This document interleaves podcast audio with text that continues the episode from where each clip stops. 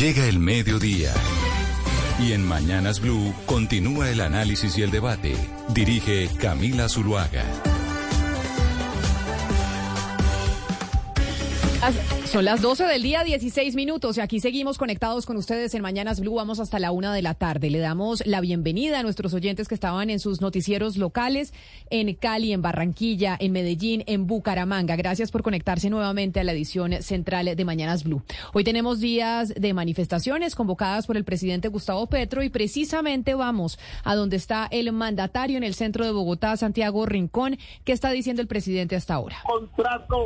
No por un mes, Camila, muy sino por unos años. Dice el presidente Gustavo Petro que la marcha hoy demuestra que con su llegada al poder no se ha quedado solo, sino que tiene y sigue con ese apoyo popular que nos llevó a la presidencia el año pasado con más de 11 millones de votos y dice él que las reformas que ha propuesto no son reformas radicales, es la narrativa de los medios de comunicación. Escuchemos lo que dice hasta ahora el presidente Gustavo Petro.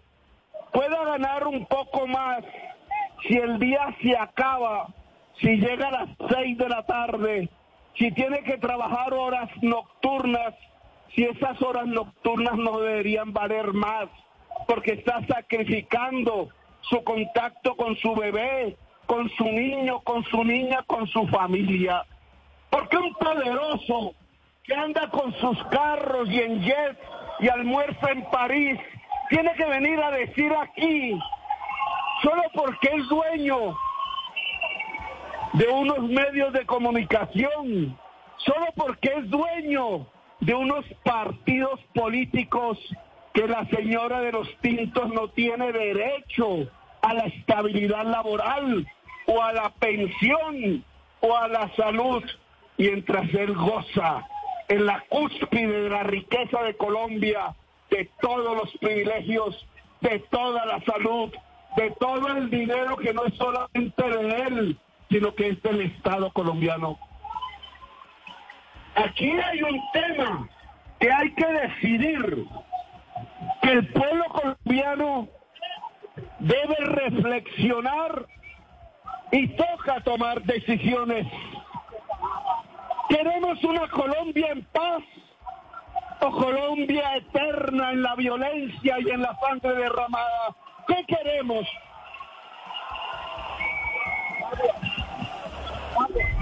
Ahí está hablando en estos momentos y está acompañado el presidente Gustavo Petro de la vicepresidenta Francia Márquez, que está vestida de blanco, de su esposa Verónica Alcocer, que también está vestida de blanco, y de su hija Sofía Petro, que está vestida de azul. Son los que veo yo en la tarima. Y Daniel Rojas, el de la SAE. Y Daniel Rojas, el de la SAE, que suena mucho para ser el reemplazo de Laura Sarabia, porque cuenta con el, eh, la confianza, con el cariño del primer mandatario para ocupar, dicen algunos, ese cargo. Sí, es, es de las personas en que más confía él. eh, Ahí lo vemos, es una persona bien joven y, y que esté al lado entre Verónica Alcocer y Francia Márquez me parece simbólico.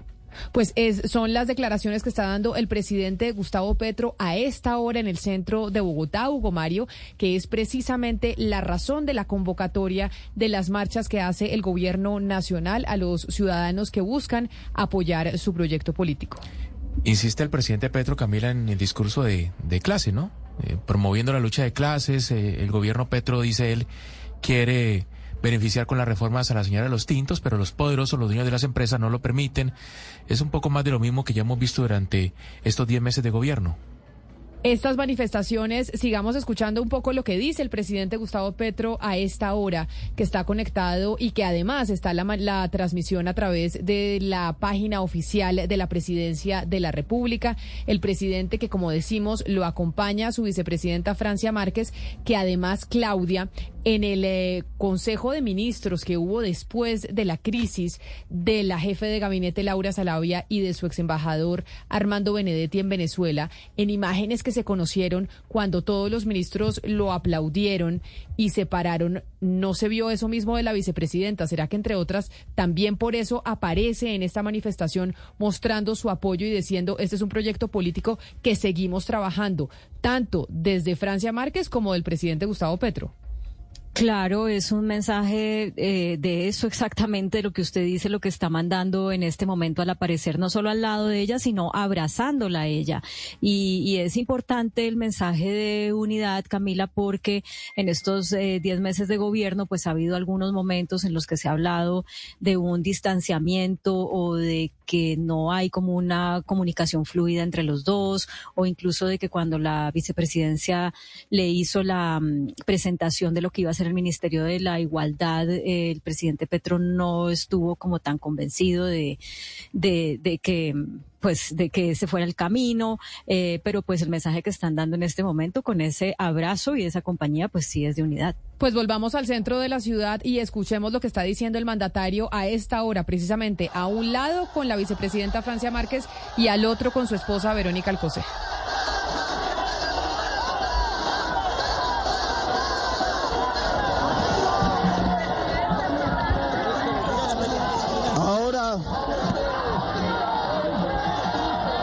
Lo acompaña, ustedes están oyendo lo que dicen los manifestantes hasta ahora acompañando al presidente Gustavo Petro. También está presente el presidente del Senado, Alexander López, ahí en la tarima con el eh, presidente quien está hablando en estos momentos.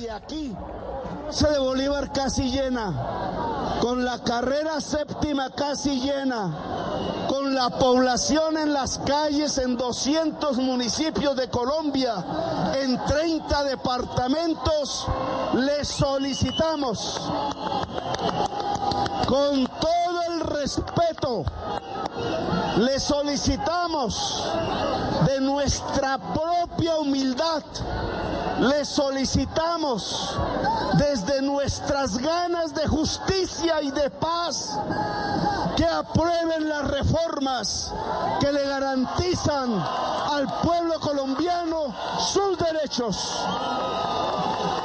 Esta no es una solicitud violenta. Esta no es una solicitud irrespetuosa. Esta no es una solicitud armada.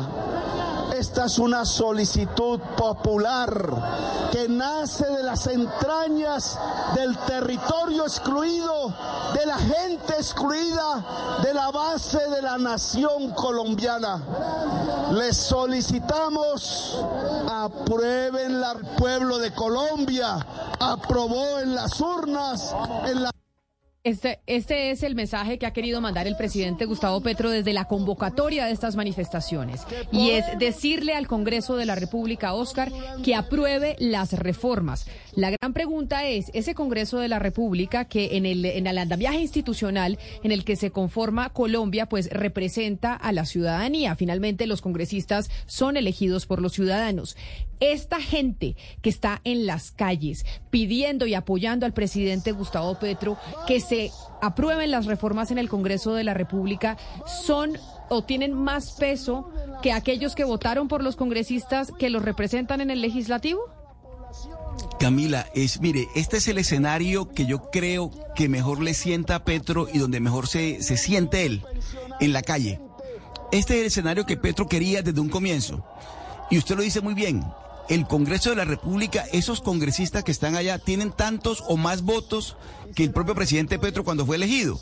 Pero él prefiere este discurso de candidato. Es que uno lo escucha, todavía está, le, pareciera, le parece uno estar escuchando al candidato Gustavo Petro y no al presidente Gustavo Petro que convocaría la unidad nacional, que representaría la unidad nacional. Es que esa jefatura de Estado tiene esa responsabilidad y el discurso divisorio entre los ricos del JEP y no sé qué y los pobres y la señora de los tintos, ese es el discurso del candidato, pero no el, no el discurso que uno quisiera escuchar del presidente de la República que, que, representa la unidad del Estado y no lo estamos escuchando. Pero le repito, yo creo que el presidente Petro se sienta muy bien es allí, en la calle, con estos discursos, porque la gente lo aplaude. El presidente no le gusta, ya no le gusta el balcón, ya le gusta estar ahí en contacto directo y además no es nada, no es gratuito que ahí esté también Alexander López, el presidente del Senado, el presidente del Congreso. Es decir, aquí estamos todos los que vamos a sacar adelante las leyes con el Congreso o contra el Congreso si es necesario. Él dice que no es un discurso violento ni mucho menos, pero el tono del presidente Petro en este momento es el tono de un candidato que está dispuesto a llevar a, hasta, hasta, hasta donde sea posible la aprobación de, la, de las reformas. Pero eh, no, no, sé, tocaría ver qué va a pasar con la coalición de gobierno, toca ver qué responde el legislativo frente a esta solicitud que, como dice el mandatario, es pacífica, en donde le están diciendo por favor aprueben las reformas. ¿Qué responderá el Congreso de la República? Es la gran pregunta, que está conformado no solo por congresistas y representantes del pacto histórico que acompañan al gobierno, sino también pues por oposición, por cambio radical, por el centro democrático, los conservadores que ahí se alejaron un poco del gobierno nacional. Esa es la política. Y pues el presidente les está solicitando desde las calles y desde la tarima que por favor aprueben. Pero vámonos otra vez al centro de la ciudad. Eh, don Felipe, usted está allá, precisamente donde está el presidente Gustavo Petro. Empezarán las discusiones sobre qué tan masiva fue la asistencia de la ciudadanía a esta convocatoria del presidente. ¿Cuánta gente está viendo usted en cálculo a ojo de buen cubero, como decimos, en este momento acompañando al mandatario y su familia, que siempre pues, se está montando con su familia en la tarima? Pues Camila, en este momento que la carrera séptima está prácticamente llena, desde la Plaza de Bolívar hasta casi la Avenida Jiménez, donde queda la estación Museo del Oro. Sin embargo, la Plaza de Bolívar no está llena, Camila, no está ni siquiera la mitad llena, se ve bastante gente persa, por eso yo creo que fue que acá convocaron acá las declaraciones del presidente Gustavo Petro, incluso totalmente lleno este espacio. Carrera séptima, el presidente Gustavo Petro está acompañado de todos sus ministros y la vicepresidenta Francia Márquez. Y pues sigue y sigue llegando gente aquí a esta manifestación, siguen llegando gente de la CUT, siguen llegando estudiantes del SENA con sus letreros que dicen, lo voy a leer algunos, lo público es nuestro, Valle, lo público es nuestro, fiscal Barbosa también hacen alusión, eh, pancartas, pancartas al fiscal Barbosa y vienen también diferentes sindicatos de trabajadores de la FECODE y incluso sindicatos trabajadores de otras empresas, pero hay que no está llena la plaza de partir simplemente de llevarse la mayor tajada. Claro, en medio de las comunicaciones empezamos a tener problemas, pero ahí le está mandando directamente un mensaje el presidente de la República al Congreso y una mujer muy joven que está hoy precisamente en el legislativo. Yo diría que es una de las más destacadas en estos momentos en la Cámara de Representantes es Jennifer Pedraza y nos acompaña en la línea Hoy, aquí en Mañanas Blue, Jennifer Pedraza salió del movimiento estudiantil, digamos que de orígenes, podríamos decir, pues similares a lo que representa el progresismo. Y por eso hoy, como miembro del legislativo, quiero saludarla y preguntarle, representante Pedraza, ¿qué respuesta le da usted desde el Congreso de la República a esa solicitud que hace hoy el presidente en las calles, acompañada de la ciudadanía, pues que respalda esas transformaciones que quiere tramitar en el Congreso de la República? Hola Camila, un saludo para ti, para toda la mesa de trabajo y para todas las personas que nos escuchan en este momento.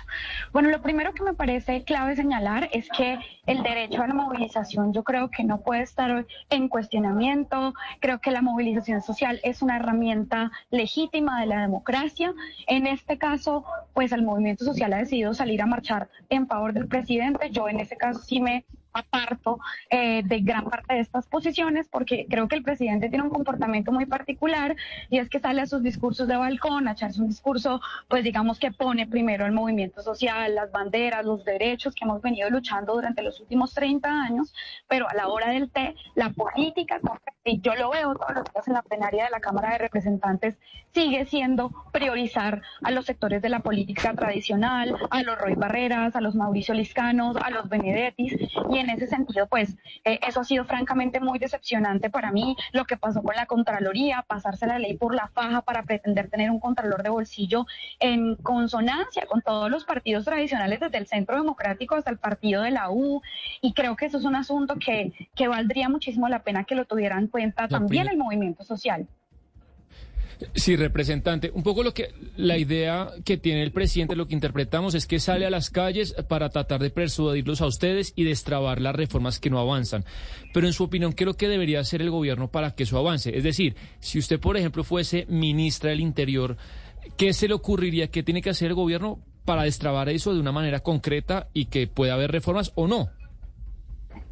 Y de una manera legal, ¿no? Porque pues las denuncias que vimos recientemente sobre el hecho de que estarían repartiéndole puestos al Partido Liberal a cambio de que votaran a favor de la reforma a la salud, eso es un delito. No podemos normalizarlo y es precisamente lo que han hecho todos los gobiernos anteriores. A mi parecer, uno, el debate debería ser de manera frontal y transparente con el país. Nunca me he sentido representada con que el presidente se sienta a discutir con Dilian Francisca César, Gaviria em, y Efraín Cepeda en una puerta cerrada. Creo que estas discusiones deberían ser lo más públicas. Creo que siempre que haya presiones politiqueras a cambio de puestos y de favores políticos, el presidente debería frenar ahí, pararse y decir que esa no es la forma en la que debería estar gobernando un, gobierno pues de cambio y de transformación política. Yo personalmente creo que hay algunas reformas que son positivas, por ejemplo, me parece que la reforma laboral es positiva porque recupera derechos importantes. Creo que debe acompañarse de un plan estratégico para proteger y acompañar a las MIPIMES, porque es verdad que la situación económica del país es crítica eh, y digamos hay incluso voluntad de muchos microempresarios de implementar una reforma, pero siempre que esto venga acompañado con medidas por por ejemplo, progresivas, con medidas eh, de respaldo a la producción pequeña, media y mediana y micro. Y eso creo que hace falta incluirlo en la reforma laboral. Pero por otro lado, yo considero, por ejemplo, que la reforma a la salud, al final, como quedó después de todas las, las intervenciones, las enmiendas y el Frankenstein que, con el que finaliza convirtiéndose esta reforma a la salud, por ejemplo, no evita la integración vertical, ya que no se fortalece ADRES, que es el operador, o bueno, sí, como la entidad pública que debería reemplazar, según la apuesta del gobierno a las EPS, dado que se hundió el artículo que fortalece presupuestalmente a ADRES, varias de estas labores las va a seguir desempeñando con las EPS, labores de auditoría, al tiempo que las EPS, ahora se llaman gestoras, van a poder prestar servicios de salud. Y eso es precisamente la integración vertical que tanto se ha venido denunciando, porque es que tú no puedes ser juez y parte, no puedes ser auditor al tiempo que ejecuta, que ejecuta recursos de la salud. Entonces, por eso cerraría con esto. Yo llamaría que el movimiento social pueda, pues, se sienta a revisar en concreto cómo terminan llegando las reformas a la plenaria. Yo personalmente creo que muchas de ellas no recogen la intención de cambio, como fue también con la reforma política, eh, ni siquiera las reivindicaciones que yo también he defendido en la calle, junto con el representante Pedraza. Em, bueno, al margen de estas críticas que usted plantea, pues eh, en efecto esto, esta manifestación de hoy que está se ve eh, importante, mucho más importante que las que logró el presidente Petro cuando se paró en el balcón, pues sí terminan siendo una presión al Congreso. Y quiero que lo analice desde el punto de vista de cuando usted era la que promovía las movilizaciones, porque si alguien en este país, digamos, ha sido exitoso promoviendo movilizaciones y generando reformas, es usted y el grupo de estudiantes que la acompañaron, si mal no recuerdo, en 2018, cuando promovieron, cuando protestaron eh, por lo que estaba pasando con la educación. Entonces, sí se ejerce una presión al Congreso, querámoslo o no. ¿Usted cómo ve desde esa experiencia pasada que esto va a evolucionar en términos de la aprobación de las reformas. Yo soy absolutamente defensora de las calles como una expresión también directa de la ciudadanía. Claro que hay una presión, así como la marcha, la oposición ha convocado una marcha, ya no recuerdo la fecha, pero la oposición también ha acudido a las calles. Yo celebro que la oposición que antes criticaba el derecho a la protesta pacífica y decía que era mejor dicho el golpe de Estado y la toma del poder, pues hoy estén convocando a la movilización para respaldar sus posiciones políticas que se expresan en el Congreso de la República. Yo en este caso no me siento representada por ninguna de las dos movilizaciones quizá como la mayoría de colombianos y de colombianas, que por el contrario siente una profunda decepción de lo que se había presentado como un cambio y una transformación de raíz de la política colombiana, pero que tampoco cae en el cuento de la oposición de que de ahora presentarse como el faro moral, que días escuchar al senador Miguel Uribe diciendo que lo que acaba de pasar con Benedetti es el peor escándalo de la historia política del país, y obviamente es un escándalo muy grave, pero pues me parece que eso borra fácilmente de la historia todos los escándalos asociados a los gobiernos cercanos al centro democrático, la parapolítica, la política, las chuzadas del DAS, y es precisamente esa la decepción que hoy yo creo que siento frente al gobierno nacional del presidente Pedro por el que yo voté. Pero entonces yo, yo no, yo no macartizo, no persigo, no rechazo el hecho de que las movilizaciones sean efectivamente un mecanismo de presión o sea, el presidente Iván Duque decía que no iba a retirar la reforma tributaria y que no la iba a retirar y no la iba a retirar, y fueron las calles con movilización en su mayoría pacífica las que lograron que esta reforma se cayera. Entonces yo creo que no debemos descartar la posibilidad de movilizarnos para reivindicar y para mostrar sobre todo que no es una agenda, eh, que una reivindicación política no es una agenda caprichosa individual, sino que puede tener un respaldo mayoritario de la gente en las calles. Lo que pasa es que yo no siento que hoy la mayoría de la gente en Colombia esté jugada ni con el gobierno del presidente Petro ni tampoco con la agenda de la oposición. Por el contrario, hay una incertidumbre eh, frente a lo que se había prometido en principio. Las reformas, a mi parecer, están eh, negociándose a puerta cerrada, a mi parecer, están poniendo por encima intereses de la política tradicional, negociándose de las mismas maneras que lo han hecho los anteriores gobiernos y no de manera transparente como debería ser. Pues es la representante a la Cámara Jennifer Pedraza, quien inició su carrera política precisamente en las calles, en el movimiento estudiantil, respondiendo a eso que dice el presidente Gustavo Petro, que es un mensaje también directo al Congreso de la República, en donde ella se encuentra hoy en día. Representante, mil gracias por estar con nosotros hoy aquí en Mañanas Blue. Hello, it is Ryan, and we could all use an extra bright spot in our day, couldn't we? Just to make up for things like sitting in traffic, doing the dishes, counting your steps, you know, all the mundane stuff. That is why I'm such a big fan of Chumba Casino. Chumba Casino has all your favorite social casino style games that you can play for free anytime, anywhere with daily bonuses. That should brighten your day a little. Actually, a lot. So sign up now at chumbacasino.com. That's chumbacasino.com. No purchase necessary. BGW. Void were prohibited by law. See terms and conditions 18 plus. Mil gracias a ustedes, un abrazo. Un saludo muy especial, son las 12 del día, 36 minutos. Vámonos de nuevo al centro de Bogotá, en donde está el presidente Gustavo Petro dando un discurso desde la tarima acompañado de sus ministros y de su familia. Y allá está Santiago Rincón. Santiago, ¿qué más ha dicho el mandatario en este discurso del día de hoy? No, Camila, pues varias cosas muy importantes. Primero, anuncia que ya tiene lista las reformas para el próximo semestre que va a reformar los servicios públicos y la ley 30 de educación superior y que le pida al Congreso que viendo esta votación las apruebe, así como que apruebe las que no han salido adelante hasta el momento, salud, educación, eh, salud laboral y pensional, pero dijo también cosas muy graves, aseguró que la denuncia en la comisión de acusación representantes busca hacer exactamente lo mismo que pasó en Pedro eh, con Pedro Castillo en Perú, que es llevarlo preso, dice Petro, sacarlo del gobierno y poner a otro presidente. Dice que eso no solo muestra el golpe blando, como lo ha llamado, sino que ya lo dijo, estamos ante un golpe de Estado. Por supuesto, los ánimos aquí arriba, con toda la gente que lo escucha a esta hora, asegura que las puertas del gobierno están abiertas, hizo referencia, como lo contábamos más temprano, a esa diligencia que hizo el CTI en la oficina de la DIAN. Dice que todo es un montaje, que no hay absolutamente nada allí, sino solo unos computadores que, dice Petro, se usan para hacer las labores de avanzada cuando él viaja a las regiones que no están interceptando a nadie y que todo es un montaje, por supuesto despachado también contra los medios de comunicación y a esta hora habla, dice al pueblo que tiene que acompañarlo si llega a pasar lo que dice él, va a ser un golpe de Estado que cada persona tendría que salir en cada rincón del país y ahora habla de la terna para fiscal. Escuchemos un segundo. Para que no elijan el fiscal. Quieren que presentemos esa terna. Allá le dicen algunos magistrados, hagan marrullas para que no elijan el fiscal que pueda poner este gobierno. Tratan de tumbar el gobierno para que no alcancemos a presentar la terna. Ponen supuestos expertos a decir que el presidente no debe presentar la terna. Pues entiendan este mensaje.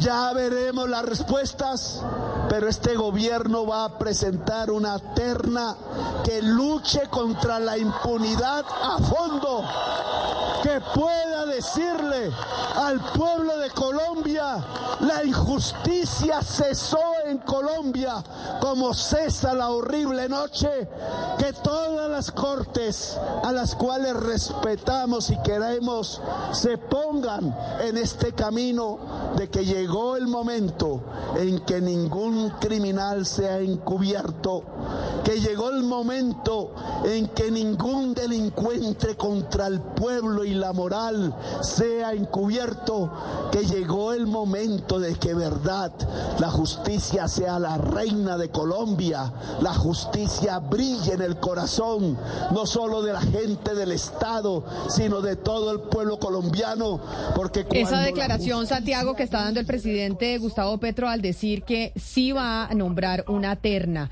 para fiscal, porque recordemos que a Francisco Barbosa se le acaba el mandato en enero del próximo año, es decir, la Corte Suprema de Justicia debería estar escogiendo nuevo fiscal general de la Nación, finalizando el 2023 de una terna que le envíe el presidente Gustavo Petro. Hace referencia el mandatario a una declaración que dio también a través de Twitter la exfiscal Vivian Morales, en donde llegó a plantear que no debería el presidente enviar terna porque se encuentra impedido debido al escándalo de su jefe de gabinete y del ex embajador Armando Benedetti.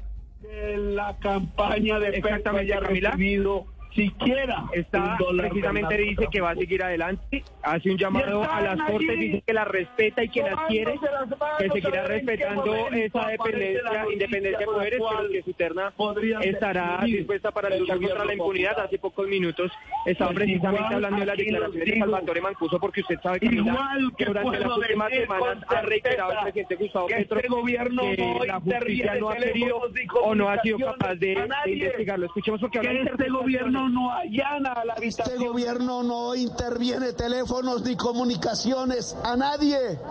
Que este gobierno no allana la habitación de nadie. Sin orden judicial, que es de la justicia. Con igual certeza les puedo decir que en mi campaña no entró un solo peso sucio de los que sí han sido amigos del gobiernos anteriores. Aquí no entró el ñeñe, olvídense. El ñeñe entró a otro lado, no aquí. Claro, ahí sí taparon las noticias. Ahí sí ocultaron que la mafia estaba en el acto de posesión del presidente anterior. Ahí sí ocultaron las razones por las cuales está ligado el poder político al narcotráfico en Colombia. son las declaraciones y el discurso del presidente Gustavo Petro a esta hora en el centro de Bogotá, en donde está Santiago Rincón, ahí al lado del presidente en la tarima, que lo acompaña. Sigue Francia Márquez al lado del mandatario, ahora está Guillermo Alfonso Jaramillo al lado del presidente mientras da su discurso en una chaqueta negra y una camisa blanca. El eh, ministro de Salud viene con una camiseta que dice Petro, no alcanzo a ver yo muy bien, quienes están conectados con nosotros a través de nuestro canal de YouTube pueden ver las imágenes. Pero precisamente como está el ministro de la Salud, Guillermo Alfonso Jaramillo, acompañando al presidente Gustavo Petro en su discurso, quien dice que llama a la ciudadanía a presionar al Congreso de la República para que apruebe sus reformas, quiero saludar a esta hora a la doctora Carolina Soto, quien fue miembro del Banco de la República, quien eh, no me gusta decir esto, doctora Carolina Soto, pero pues tengo que decirlo por contexto, quien es esposa de Alejandro Gaviria, quien fue ministro de Educación del gobierno de Gustavo Petro hasta hace algunos meses y quien firmó además la doctora Soto una carta enviada al presidente Gustavo Petro y que fue firmada por varios académicos, varios exfuncionarios del gobierno diciendo que por favor no se tramite ni se apruebe esa reforma a la salud. Doctora Soto, bienvenida. Mil gracias por atendernos el día de hoy. Camila, buenos días, buenos días a toda la mesa. Muchas gracias por la invitación. Esa carta que ustedes le envían al eh, presidente Gustavo Petro para que no se tramite esa reforma, que es firmada por varios exministros, por varios exfuncionarios del gobierno y entre otras por quienes han sido miembros del Banco de la República. Entiendo, está usted, también está el doctor Vallejo, está el exministro Alberto Carrasquilla y otros tantos. ¿Cómo recibe en cierta medida este discurso que estamos escuchando del mandatario que un poco es la respuesta, entre otras cosas, a esas comunicaciones que se le están enviando a la Casa de Nariño? Bueno, Camila, pues la carta pretende ser una voz más en este debate, busca hacer un llamado a que se tome la mejor decisión porque queremos lo mismo y es mejorar el sistema de salud. dentro de los firmantes hay personas de distintas disciplinas, de distinta trayectoria, pero con una característica en general común y es que han dedicado parte de su vida al estudio de las políticas públicas o han estado en posiciones de, toma de decisión de política pública y conocen los avances que ha tenido, o reconocemos los avances que ha tenido nuestro sistema de salud, lo difícil que es generar cambios y las necesidades que hay sin duda de arreglar algunos aspectos, pero la gran preocupación eh, y digamos que el llamado es por favor no tomemos decisiones sin tener toda la información y no llevemos el sistema de salud a un retroceso que va a afectar a la mayoría de la población, a la población más vulnerable, a la población que hoy está queriendo mejorar su acceso y su calidad del servicio y que no volvamos a lo que teníamos hace más de 30 años, que era realmente lamentable, donde unos muy pocos privilegiados podían tener la atención que hoy tenemos la mayoría de colombianos. Doctora Carolina Soto, el ministro de Salud a propósito de esta carta dijo que sí se ha reunido con gremios, que sí se ha reunido con organizaciones médicas y científicas, que sí se ha reunido con pacientes, eh, contrario a lo que pasaba con la, con la anterior ministra, con la doctora Corcho. Em, yo quisiera, eh, y además en el, en, el, en el marco de estas manifestaciones de hoy que están siendo significativas para el presidente, saber si ustedes como firmantes de la carta eh, son un grupo con el que el gobierno no se ha reunido o eh, ustedes sencillamente dejan esto como constancia a sabiendas de que el gobierno sí tiene el respaldo, como lo estamos mostrando hoy en las, o lo están mostrando hoy en las calles, eh, y que, y que eso se va a aprobar, pero ustedes dejan constancia de que va a ser terrible para el sistema de salud.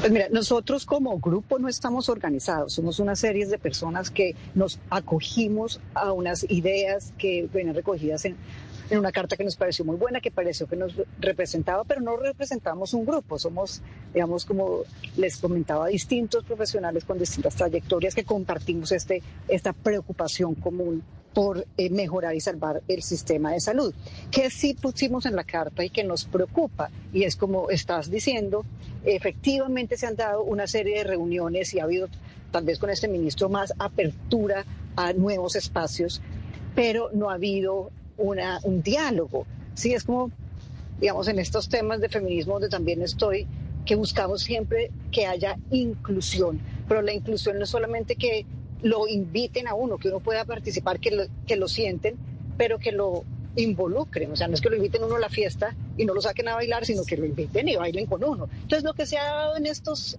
en estos espacios, lo que hemos visto con las personas que hemos hablado, lo que hemos seguido en medios, lo que hemos seguido en los debates en el Congreso es que sí, se surte la correspondiente invitación, se llama a los distintos voceros de distintas agremiaciones y, de representación de distintas organizaciones, pero no pasa nada. Pero, doctora Soto, ustedes desde su familia hicieron parte de este gobierno. Y, y, hoy están enviando pues esta carta que también firma el exministro Alejandro Gaviria. ¿Por qué decidir acompañar el gobierno en un principio si al final tal vez el desenlace se sabía que iba a ser este? ¿O cómo, o cómo miran en retrospectiva hoy que están enviando esa comunicación, que ven la respuesta que da el, mandatario habiendo sido parte por muy poco tiempo de la administración eh, del presidente Petro? Bueno, Alejandro creo que también ha dado sus declaraciones y también pues tendría que pronunciarse directamente. Lo que sí ha eh, hecho mucho énfasis Alejandro es que estos son puntos que también mencionó cuando estuvo al interior del gobierno. O sea, no es un cambio de posición que él haya tenido, es una reiteración de sus preocupaciones, preocupaciones que las manifestó al interior del gobierno, las manifestó eh, públicamente y luego pues fueron una de las causales de su salida. Eh, y, y, las motivaciones siguen estando de presente y la carta recoge en buena parte esas mismas preocupaciones y es cómo vamos a garantizar que se mejore lo que tenemos hoy, cómo vamos a conservar las capacidades que este el sistema de salud ha generado durante 30 años, la cobertura que hemos alcanzado. Pero ¿cómo se va a garantizar un mejor sistema de salud? No es que haya en esta carta implícito una oposición a cambiar o a reformar. Por supuesto que tiene que haber mejoras, pero tiene que, o por lo menos que se nos explique de un lado cómo va a ser este nuevo sistema que no conocemos. Solamente escuchamos decir, sí, va a haber una transición, sí, va a haber una mejora, pero ¿cómo? ¿Sí? ¿Cómo vamos a hacer para organizar todas estas millones de citas y de procedimientos que se realizan hoy en el sistema actual? ¿Quién las va a hacer? ¿Quién va a pagar? Hay una cantidad de interrogantes que siguen de presente y que no se han no se han solucionado. Entonces la carta busca eso, por lo menos estos aspectos que se mencionan en la comunicación, que se basan en el análisis y en el estudio juicioso de muchos de los que están eh, firmando, no tienen respuesta y el miedo es ese. El miedo es que perdamos lo que tenemos. Fíjense, ustedes, por ejemplo, eh, si uno recorre los otros países de América Latina, Perú, México, Panamá, Brasil, Ecuador, todos uno ve la dificultad que tiene la gente para acceder a su sistema de salud. No se ve como en Colombia que, el, que la salud es un derecho. Aquí miren la ganancia tan grande que tenemos, tanto que ahora la misma Corte reconoció que es un derecho fundamental. O para los colombianos la salud es un derecho, ya eso no lo discutimos, eh, lo tenemos internalizado, lo tenemos apropiado. Las personas hoy no tienen que pensar ni preocuparse cómo van a pagar, qué van a hacer, quién les va a atender. ¿Cuánto se demora la cita? De pronto sí. Pero, ¿y dónde la van a atender también? Pero están recibiendo la atención. En otros países de América Latina no pasa eso. En otros países de América Latina la gente se tiene que endeudar para poder cubrir su salud. Sí, aparte de todo eso, pues usted es una de las economistas más respetadas del sector y tenemos que preguntarle esto, porque está pasando algo muy interesante que tiene enfrentado el gobierno con algunos analistas y es que se puede decir, en la peor semana política del gobierno pues se están mejorando muchos activos colombianos, el riesgo país ha bajado mucho y el dólar se desplomó 300 pesos desde la publicación del escándalo de semana. Lo que dicen pues muchos centros de análisis y muchos bancos es si al gobierno le empieza a ir mal, a la economía le puede ir bien, pero el gobierno lo ha interpretado eso como un análisis mezquino. Su análisis como economista profesional, ¿cuál sería? Pues mire, eh, lo que hemos visto es que el peso colombiano se mueve en la misma dirección que la mayoría de monedas de los países de la región con unos factores propios que lo hacen sobre reaccionar para arriba o para abajo. Eso pasó desde que, desde que tuvimos el paro del 2021, empezamos como a diferenciarnos un poco del resto de países. Cuando vinieron las elecciones de mayo del 2022, todavía más. Entonces nos devaluábamos con todos, nos revaluábamos con todos, pero con una, eh, una intensidad mayor. ¿sí? Pero eh, lo que estábamos viendo era una moneda muy, muy, muy devaluada o depreciada, que es el término técnico, y en las recientes semanas, el dólar en general en el mundo, ellos tienen una coyuntura particular en Estados Unidos, estaban pendientes a ver si les iban a aprobar el techo de la deuda o no, que pues, tenía a todo el mundo realmente enfocado en qué pasaba y eso empezó a reflejarse en un debilitamiento generalizado del dólar. Pero luego tenemos nuestros propios factores y es en efecto, como tú estás diciendo, el hecho de que tengamos esta menor incertidumbre asociada a las reformas en el sentido en que hoy lo que vemos es que las reformas no van a ser aprobadas clarísimamente este primer semestre, no van a ser aprobadas y probablemente tampoco en el segundo semestre. Entonces eso paradójicamente le resta incertidumbre al mercado y es como, bueno, por ahora vamos a tener más o menos las mismas reglas del juego un tiempo más y eh, ese factor puede también contribuir a la apreciación de nuestra moneda. Pues es la doctora Carolina Soto, ex miembro del Banco de la República, quien firma esa carta que le envían varios exministros, varios académicos, varios exfuncionarios al presidente Gustavo Petro sobre la reforma a la salud, de que no se siga tramitando ese texto como está en el Congreso de la República. Doctora Soto, mil gracias por estar con nosotros hoy aquí en Mañanas Blue, el día de las manifestaciones y de las marchas en apoyo al presidente y su gobierno. Feliz tarde. A ustedes, Camila. Feliz tarde igualmente. Muchas gracias. Sigue el presidente Gustavo Petro a esta hora en el centro de la ciudad con su discurso acompañado de la vicepresidenta Francia Márquez, de su familia y de sus ministros. Hablar libremente en Colombia, porque Colombia hoy es de la libertad. Hablen, exprésese, gobiernen, tomen decisiones. El gobierno por primera vez en la historia de Colombia, después que hubo un 9 de abril, después que hubo un 19 de abril, hoy tiene la oportunidad de la historia, la de cambiar la historia de Colombia. Vamos a cambiarla. El cambio es la decisión. El cambio es la decisión. Amigos y amigas, la próxima vez tendremos una tribuna más bonita. El gobierno no esperaba tanta gente. Está también acompañado de la representante del Pacto Histórico, María Fernanda Carrascal, que es la ponente de la reforma laboral. El presidente se ubicó en la carrera séptima, no en la Plaza de Bolívar. Está en una tarima. Está también la ministra de, Trabajo, la ministra de Educación, sí, señor. Ahí está. Y también está Gabriel Umaña. ¿Dónde está la ministra de Educación que no la veo? No es la... No, es Francia Márquez, Ah, es la no, no, no, vicepresidenta. entre, entre Francia y, y el presidente atrás, la canosita, ¿quién es? No, ella no es la ministra de, de Educación, ¿No? ¿cómo así? Esa es No. congresista. Pero se parece. o- No, o no, no, hombre, la, ministra la de Educación ministra es, de afro- Educación es afrocolombiana. tiene- Eh, de educación, no de. Me, me estoy confundiendo, perdón. Yo- de, es que, de trabajo. No, de trabajo. ¿Eso no es Inés Ramírez? No, no, no. No, señor. No, señor. Esa es Bueno, estoy eh, ciego. congresista también del Pacto Histórico 12 del día 55 minutos. Vamos a hacer una pequeña pausa, ya volvemos aquí en Mañanas Blue. Pero quiero Esta es Blue Radio. Sintonice Blue Radio en 89.9 FM y grábelo desde ya en su memoria y en la memoria de su radio. Blue Radio, la alternativa.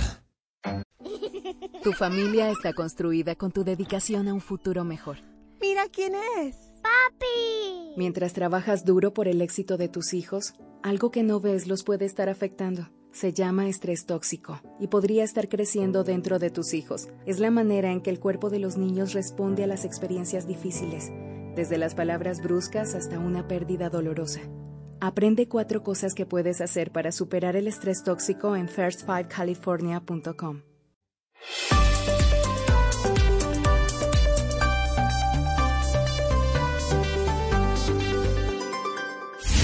Colombia está al aire. Y nos quedan unos minutos antes de que llegue la una de la tarde, día de manifestaciones. Obviamente, Claudia, empezará la discusión sobre qué tanta gente asistió a las marchas en respaldo del presidente de la República y su apoyo a las reformas. Vemos imágenes en medios de comunicación, vemos las fotos que envían directamente desde la presidencia.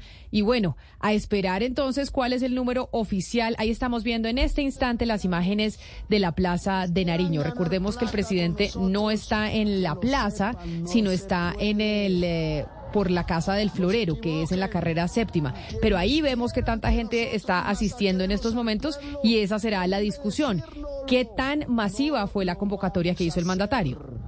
Pues Camila, yo creo que mm, eh, nos podemos anticipar a decir que ha sido una convocatoria que no es para nada despreciable, pero tampoco es una convocatoria de lleno total. Y mm, a juzgar por el, discurso que hemos oído del presidente, él no lo está viendo así, él lo está viendo como un apoyo eh, multitudinario, por eso dice la próxima vez tendremos una tarima más bonita, no esperábamos toda esta gente, pero si uno trata de ser sensato, pues ni de está lleno, pero tampoco está vacío Pero, como quisieran Claudia, muchas esa personas tarima, preferido. en la Plaza de Bolívar sí hay tarima. La- ahí la estamos viendo en las imágenes. Lo que dice el presidente que la próxima vez tendrán una, una tarima más bonita, no. Ahí en la Plaza de Bolívar hay una tarima que prepararon desde la presidencia de la República, pero no la utilizó. Es otra tarima la que está en la carrera séptima, una más pequeña que es la en donde decidió el presidente dar, dar el discurso. Hay gente en la Plaza de Bolívar. Ustedes, mejor dicho, no tengo yo que describir, los que están conectados con nosotros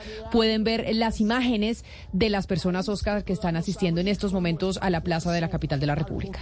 Pero mire, Camila, viendo las imágenes, yo diría que la convocatoria de Petro Alcalde, ¿se acuerda cuando tuvo el problema con el procurador? Tuvo más gente que la de Petro Presidente hoy. Hay que ver al final de la jornada, porque me imagino que todavía falta mucha, mucho desarrollo, cómo terminan las cosas. Pero el- la convocatoria de Petro Alcalde, cuando tenía aquella situación tan complicada por cuenta de la, del procurador Ordóñez, eh, fue mucho mayor. Yo veía mucha más la plaza llena. Ahora, que llenar la Plaza Bolívar no es fácil, es, hay que meterle mucha gente. Llenar la plaza de Bolívar no es fácil. Nosotros antes de irnos, quiero, bueno, hablemos de noticias positivas, ya sé que estamos hablando de Bogotá, ahí vemos la plaza de Bolívar. Claudia, le tengo noticias de la... Wonder why it's called a mixtape? Because it's a mix of history and ambition. Just like Remy Martin VSOP. They are a blend of the best. The best DJs and rappers. The best samples. The best drops in the game. Find DJ Shortcuts Remy Martin VSOP mixtape mural. Located at 11th and Folsom Street. And scan it for a chance to attend the exclusive Remy event. Remy Martin Cognac. 40% alcohol by volume. Imported by Remy Cointreau. USA, New York, New York. Please drink responsibly. La capital. Antes de irnos, me quiero ir con una buena noticia y es lo que nos cuentan de Bogotá, que tiene mucho que contar porque ya son 19 manzanas del cuidado las que la administración distrital ha entregado antes de finalizar el año. Nos dicen que van a ser 20. Usted está familiarizada con lo que son las manzanas del cuidado, ¿no? Yo sé que usted ha estudiado mucho el tema.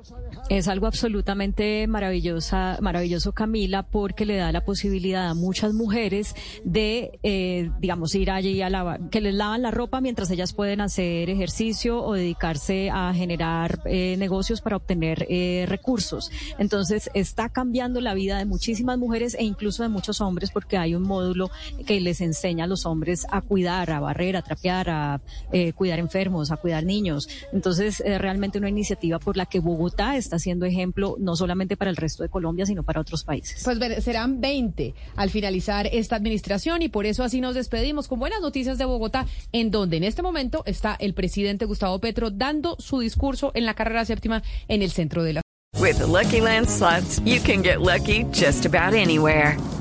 This is your captain speaking. Uh, we've got clear runway and the weather's fine, but we're just going to circle up here a while and uh, get lucky. No, no, nothing like that. It's just these cash prizes add up quick. So I suggest you sit back, keep your tray table upright, and start getting lucky. Play for free at LuckyLandSlots.com. Are you feeling lucky? No purchase necessary. Void where prohibited by law. 18 plus terms and conditions apply. See website for details.